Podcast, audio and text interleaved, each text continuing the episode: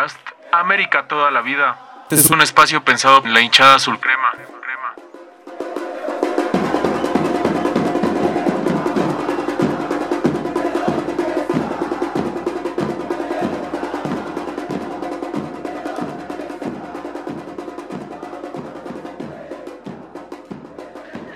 toda la vida cumplió un mes de su lanzamiento y con mucho gusto lo presumimos porque es un proyecto reamericanista y hemos podido identificar que ha sido bien recibido.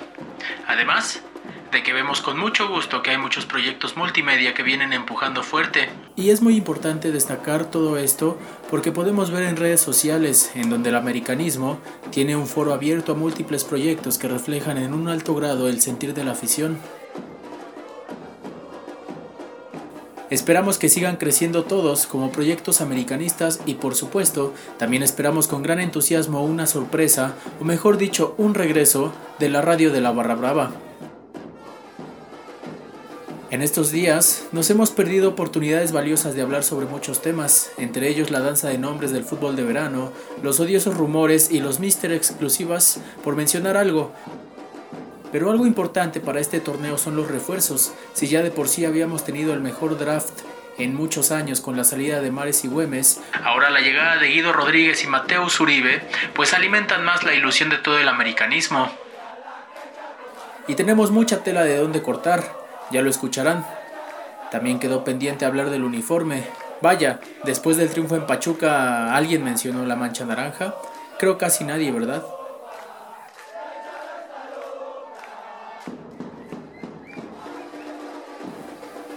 Bueno, en lo personal, así como no he podido grabar hasta el día de hoy, así tampoco he podido ir a la cancha, pero orgullosamente les digo que el primer partido del semestre al que asistiré será el de esta noche por la Copa MX.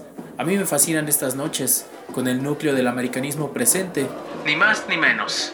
Estos partidos que los medios se empeñan en mostrar la gigantesca grada de la Azteca con poca afluencia es lo de menos, porque uno sabe que como hincha del club tiene una responsabilidad para asistir a estos juegos. Es importante que también estemos presentes en estos partidos y combatamos el oportunismo de los propios partidos importantes. Y bueno, ya entrando en materia, podemos hablar de la rivalidad con Pumas, a quien enfrentamos el próximo sábado. No nos hagamos de la vista gorda. Es importante este partido. Y si tanto alardean que no es un clásico y muchas cosas más, pues basta con que miren en un espejo y vean cuántas cosas hacen previo y durante el partido. Si es clásico o no, eso es mera definición mediática. Hay algo que es cierto. A todos nos encanta chingar a Pumas. Es como el niño necio que se aferra a querer juntarse con gente grande y que además termina siempre humillado. Y hablemos de capítulos recientes, sin irnos tan lejos como a las finales de los ochentas. Hablemos únicamente de este siglo, la semifinal del 2002, las series de cuartos de final y por supuesto el gol de Paolo Golz en el Apertura 2014. Yo ese gol lo grité como todos ustedes, como loco y abrazando a un desconocido en la popular. Y sí, de todos esos capítulos, nos ganaron una semifinal. Marcada por los polémicos y contemporáneos arbitrajes contra el América. Así que por donde le busquen, tenemos para darle a los Maspu. Y si hablan de sus caminatas al Azteca, pues es lógico. Juegan el partido más importante de la temporada contra el amarillo. Es su final. ¿O a poco la gente que llevan al Azteca siempre está en CU? Yo lo dudo. Y esa es al final de cuentas una mentalidad de equipo chico.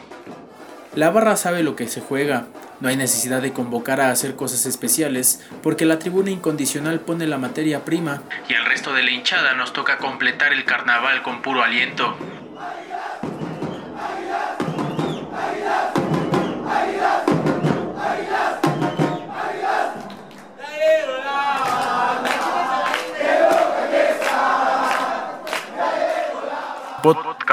América toda la vida. Es un espacio pensado en la hinchada azul crema.